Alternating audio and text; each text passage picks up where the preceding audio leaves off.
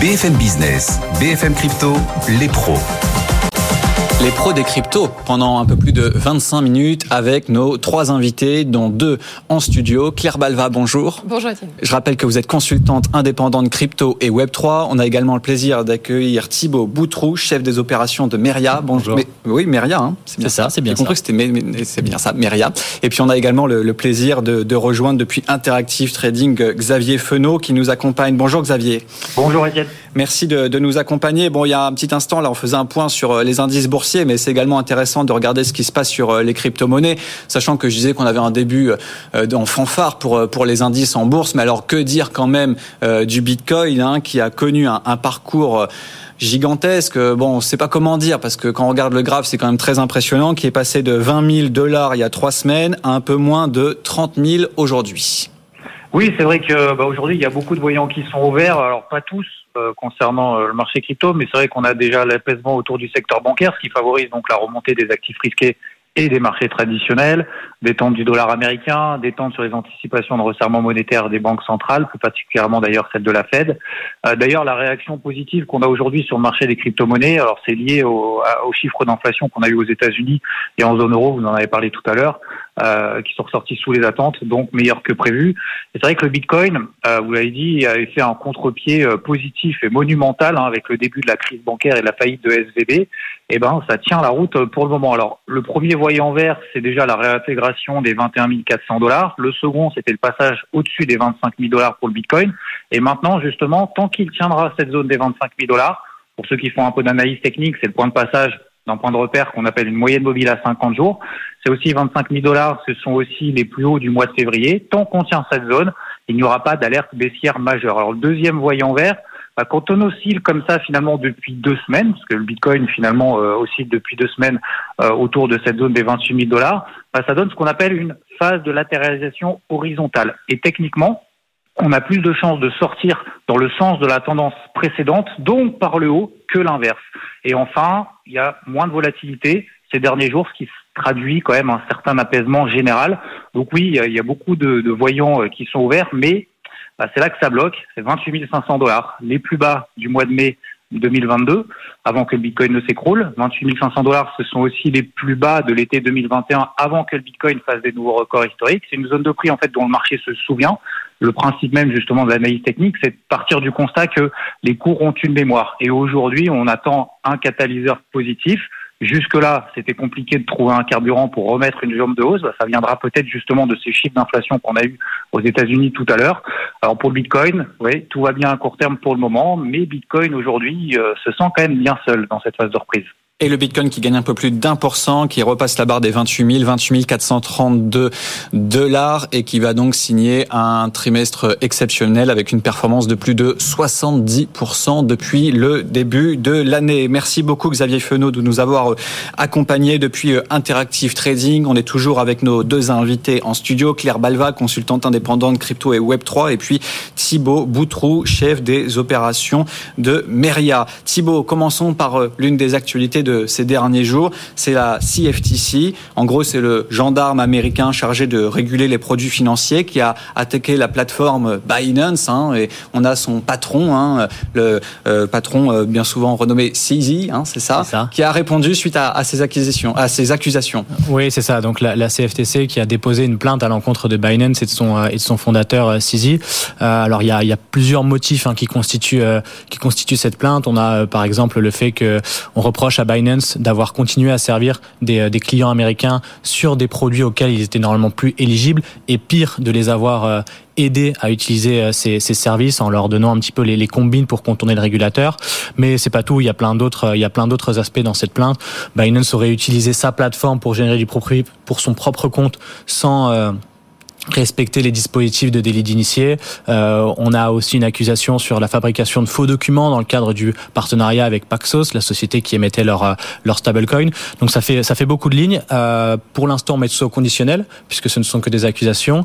Euh, Sisi s'est défendu publiquement euh, au nom de au nom de Binance en disant qu'il était surpris de voir toutes ces accusations et qu'il était même déçu dans le cadre où euh, il faisait beaucoup d'efforts pour travailler avec le régulateur et les autorités depuis de longs mois sur de nombreuses affaires. Donc ça, c'est ce qui se passe aux États-Unis. On peut dire qu'il y a un vide juridique ou pas par rapport à, tout ce qui se passe aujourd'hui sur, sur Binance, Claire Balva? Alors ça, ça dépend euh, où on se place. Euh, évidemment, chaque, chaque zone monétaire va réguler les crypto-monnaies différemment.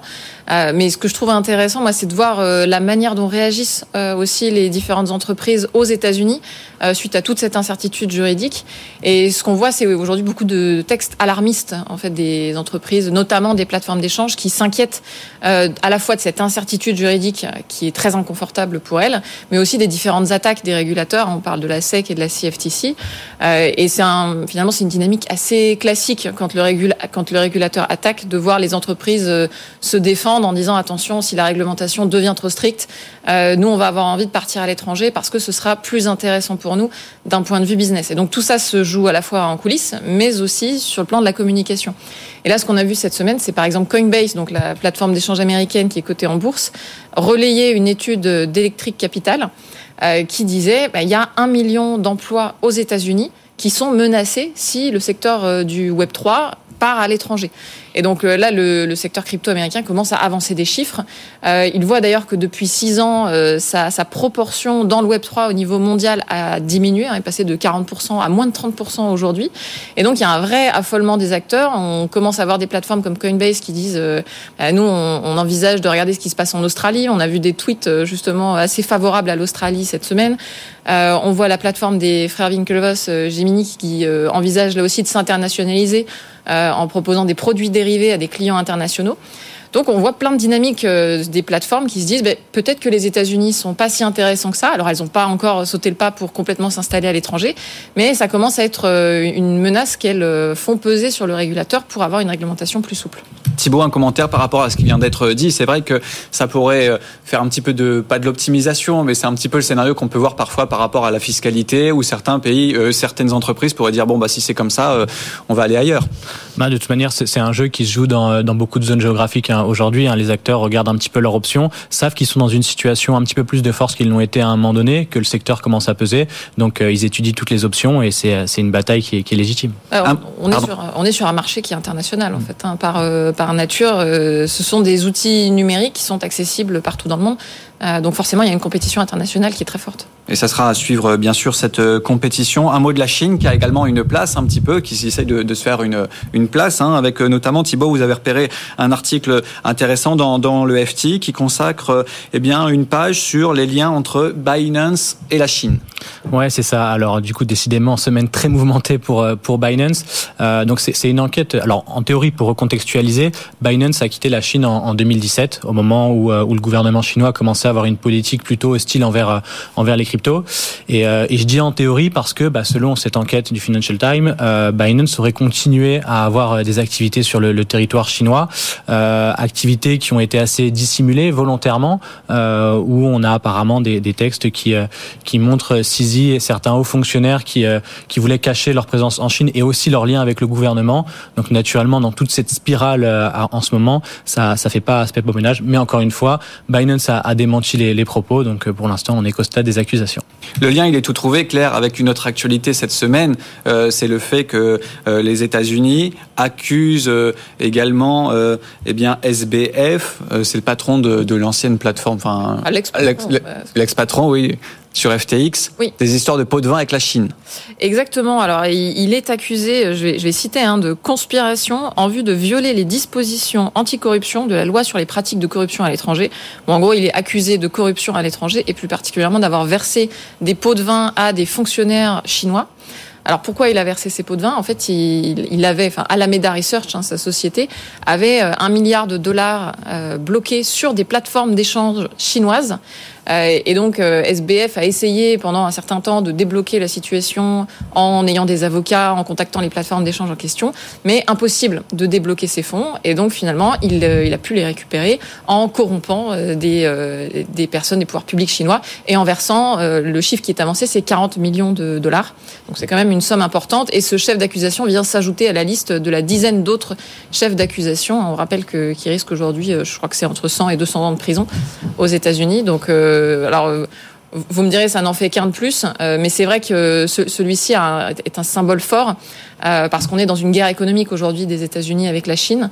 et donc la corruption à l'étranger qui vient s'ajouter à cette liste, ça, voilà, ça, rajoute du discrédit à SBF, qui, je le rappelle, a plaidé non coupable pour l'ensemble des, chefs d'accusation à ce jour. Ouais, ça, c'est une histoire SBF qui avait éclaté en, fin d'année 2022, dont on parlait beaucoup moins là depuis le début de l'année. Et puis Thibault, ça revient un petit peu sur les, devants de la scène là aujourd'hui cette histoire. Oui, ça revient et c'est encore, c'est pas encore terminé hein, puisque le, procès est encore en cours, donc on risque d'en entendre encore parler et on n'a pas encore eu non plus tous les euh, tous les déboires de l'affaire FTX puisqu'en plus le marché a remonté, donc il y a certaines sociétés qui s'en sortent peut-être un petit peu mieux aujourd'hui, mais qui qui reviendront. Donc euh, non, le feuilleton est loin d'être terminé.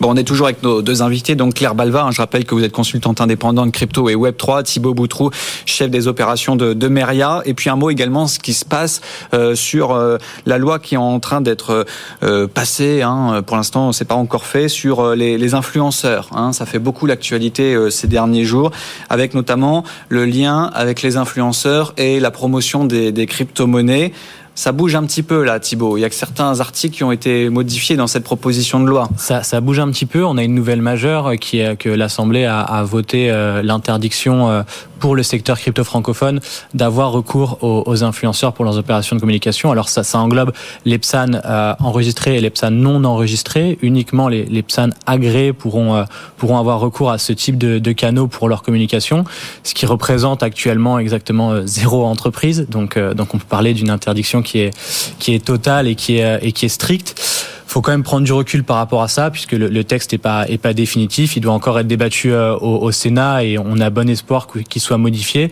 Si c'est le cas, il passera en commission mixte paritaire. Donc on a on a encore euh, quelques euh, quelques semaines de, de discussion. les acteurs se mobilisent hein, là en, en, coulisses pour pour faire encore valoir leurs droits. Le, le vote, il, intervient quand même avec un, une issue un petit peu surprise euh, pour nous dans le sens où il n'est pas vraiment, euh, il, il, dénote une certaine euh, incompréhension par rapport euh, par rapport au discours qui est tenu par les députés. On a encore eu un space Twitter lundi euh, auquel euh, Owen qui, qui est habituellement sur ce plateau participait avec Grégory Raymond et les députés étaient plutôt plutôt favorables à, à l'élargissement du, du texte et finalement le, le vote n'en le vote n'en ressort pas dans, dans ce sens-là. Donc voilà, encore une grande bataille à, à mener en coulisses. On s'active, c'est pas terminé, mais mais il va falloir vraiment bouger parce que c'est un, un poids important, je pense, pour pour l'éducation des Français sur le sujet qui pourrait être mis en cause. Mais après, c'est un petit peu comme euh, le débat que vous teniez il y a, a 5-10 minutes avec la CFTC, c'est-à-dire que c'est des histoires de réglementation et que si eh bien, cette loi est trop ferme, on va avoir certains influenceurs qui vont partir de, la France et puis euh, au final, euh, ça sera un nouveau vide juridique. C'est ça, c'est ça. Alors c'est un petit peu différent dans le sens où sur le sur le fond, cette loi, elle est parfaitement euh, légitime et nécessaire puisqu'il y a, il y a beaucoup d'abus sur le sujet et donc il faut poser un cadre et il faut il faut le faire maintenant. Par contre, effectivement, s'il est posé de cette manière-là, je pense que l'effet escompté sera même le contraire de, de ce qu'on veut, de l'objectif qui est fixé au départ. Claire Balva, comment vous voyez aujourd'hui ce, débat sur la réglementation des, influenceurs et donc in fine sur les, influenceurs euh, crypto? Euh, C'est un sujet très, euh, très complexe parce qu'effectivement, ça fait 6 ans, 7 ans que je suis dans la crypto maintenant. C'est vrai que j'ai vu beaucoup d'abus, beaucoup d'influenceurs qui promeuvent des produits sans préciser que c'est de la promotion déguisée. Donc il y a effectivement une nécessité de réglementation importante là-dessus, pas que sur la crypto d'ailleurs, évidemment. mais la question que ça pose, je pense, c'est celle du modèle économique aussi de, de tous ces métiers qui produisent du contenu pédagogique. Euh, donc ça, ça, inclut les influenceurs, mais ça inclut aussi certains médias, par exemple, qui vont euh, écrire alors ce qu'on appelle ce qu'on appelait des publics reportages, donc en fait des, des articles sponsorisés, qui aujourd'hui pour la plupart euh, précisent bien hein, que ces articles sont sponsorisés, où il y a des liens d'affiliation. Euh, et cette loi, en fait, elle, elle porte un coût aussi important à tous ces médias là. Euh, qui aujourd'hui sont une source d'information importante euh, pour le secteur et surtout une source d'information francophone importante. Parce qu'évidemment, il y a beaucoup de médias anglophones, mais quand vous parlez pas très bien anglais, vous êtes quand même content de trouver de l'information en français. Euh, et, et, je trouve que ce serait important que, euh, que les médias, que les influenceurs qui font bien leur travail puissent continuer à exercer correctement. Donc c'est toujours pareil, c'est une question de proportion euh, et de, bonnes mesures à trouver. Ça, c'est ce qui se passe concernant les influenceurs. Il y a également un autre texte qui se prépare concernant euh, les jeux. Le fait de jouer avec euh, au lieu de payer avec sa carte bleue, etc., payer avec des cryptos. Hein. Ça, c'est ce qui est en train de se, se profiler. Et ça aussi, bah, ça, ça peut changer la donne. C'est ça. Alors, euh, en fait, ce dont on parle en l'occurrence, c'est euh, principalement d'un jeu qui s'appelle Sorare, qui est une des deux licornes françaises sur le sujet. Donc, euh, Sorare, pour ceux qui connaissent pas, c'est un jeu où vous collectionnez des cartes qui représentent des footballeurs, qui sont en nombre limité. Euh, que vous achetez, vous constituez votre équipe et puis vous gagnez des récompenses, euh, alors des crypto-monnaies ou d'autres cartes. Euh, et donc Sorare aujourd'hui est assez emblématique de ces jeux crypto qui utilisent souvent des NFT, donc des jetons non fongibles. Alors c'est pas la seule entreprise là-dessus. On a vu que PMU par exemple avait lancé aussi son initiative Stables qui ressemble à Sorare mais pour le coup avec avec des chevaux, enfin dans le dans le métier du PMU. Mais évidemment, la question qui se pose aujourd'hui, c'est que ces jeux, ils sont quand même à l'intersection de la collection, du jeu, du gaming et du pari sportif. Et donc forcément, qui dit euh, qui dit pari sportif dit autorité nationale du jeu, dit réglementation. Et donc l'ANJ, l'autorité nationale des jeux, s'est penchée sur euh, sur toutes ces questions euh, et avait entamé des discussions avec euh, Sorare principalement et avait demandé à, à Sorare un certain nombre de modifications pour euh, disons, euh, respecter un minimum la réglementation du secteur sans pour autant euh, être agréé comme le sont des acteurs comme la Française des Jeux. Euh, et la deadline, la, la, la, date limite pour respecter ce qu'avait demandé l'ANJ était en l'occurrence aujourd'hui. et donc forcément, il y avait une, une grande attente, non seulement des utilisateurs de Sorare, mais plus largement de tout le secteur pour voir ce qui allait être fait sur Sorare et quelle, quelle allait être la réaction de l'ANJ et des régulateurs. Euh, on sent aujourd'hui que finalement ce qu'a fait Soer est pas complètement aligné avec ce qu'avait demandé la NJ. Et donc ce qui est sorti cette semaine dans un article des Échos, c'est un projet de euh, régulation qui vient du gouvernement, plus précisément du ministère de la Transition numérique, euh, et qui vise à créer un nouveau régime spécifique à ces jeux euh, qu'ils appellent Jaune, J-O-N-E, euh, pour jeux avec des objets numériques. Et, euh, et donc ce projet euh, crée vraiment un nouveau régime. Donc là, vous n'auriez pas d'agrément nécessaire, euh, mais c'est une simple déclaration préalable avec quand même un certain nombre d'exigences de souveraineté pour avoir euh, des éléments de votre système d'information, par exemple en France. Euh, et ce que je trouve intéressant ici, finalement, c'est qu'on a quand même un, une sorte de triple rapport de force entre les acteurs économiques euh, comme Sorare, le gouvernement qui a envie que ces acteurs économiques continuent à exister, à proposer des emplois, et puis les administrations, en l'occurrence l'ANJ, qui avait une politique un peu plus stricte et qui avait peut-être envie de, là aussi, faire rentrer Sorare dans, un, dans les régimes classiques des jeux d'argent. Et donc ça va être très intéressant de suivre tout ça pour voir si cette réglementation voit effectivement le jour. Est-ce que ça pourrait être un game changer pour Sorare Est-ce que ça pourrait aujourd'hui changer un petit peu leur euh, leur modèle économique Comment ça pourrait se traduire si aujourd'hui ça Alors, passe Bien sûr, il y a des conséquences euh, assez lourdes sur soi. Alors typiquement, ce type de réglementation euh, pourrait inclure un paiement de la TVA sur les NFT, donc de 20%, donc qui serait quand même un, un élément important dans le, dans le modèle économique. Euh, mais surtout, euh, il y a une grande incertitude aujourd'hui parce que s'il n'y a pas de réglementation ad hoc, la vraie question c'est est-ce que Sorare va être réglementé comme un jeu d'argent auprès de l'ANJ euh, Est-ce que l'ANJ va essayer de faire fermer euh, le site de Sorare? Enfin, il y a quand même des, des questions assez lourdes qui se posent pour ce type d'acteur, bien sûr. Thibaut, un commentaire peut-être euh, sur tout ce qui se passe, sur la, la réglementation euh, Non, par la- rapport au jeu c'est- toujours très compliqué parce qu'on est sur des, des modèles qui sont, qui sont nouveaux et qui rentrent pas forcément dans les cases traditionnelles. Donc quand on essaye de, de le faire rentrer, bah forcément il y a un moment donné où, où ça coince. Donc là, je trouve que cette, euh, cette initiative, elle est, elle est intéressante d'essayer de mettre en place un, un nouveau régime, à voir la, la manière que ça prend. Mais, mais effectivement, on a une manifestation du gouvernement qui est plutôt euh, positive et qui veut garder les acteurs sur le territoire, les acteurs qui veulent aussi rester. Donc ce serait dommage de pas réussir à trouver un petit peu l'entre-deux. Il nous reste un peu moins de 5 minutes quand même pour parler de l'actualité des, des entreprises en dehors de, de Sorare dans, dans l'écosystème euh, crypto, avec euh, notamment Ledger, hein, que, que l'on parle, euh, dont, dont l'on parle plutôt régulièrement sur cette antenne, hein, licorne française qui est spécialisée dans, dans les wallets et qui a annoncé une levée de fonds de, de 100 millions, une nouvelle. C'est ça. On, on va pouvoir finir sur une bonne note. Ouais, Sorar qui a, qui donc dans, dans le cadre Ledger. de leur c'est- Ledger, j'ai dit Sorar, pardon. donc Ledger qui annonce une levée de fonds de, de 100 millions dans le dans la continuité de leur série C, ce qui fait une série C à un peu moins de d'un demi milliard.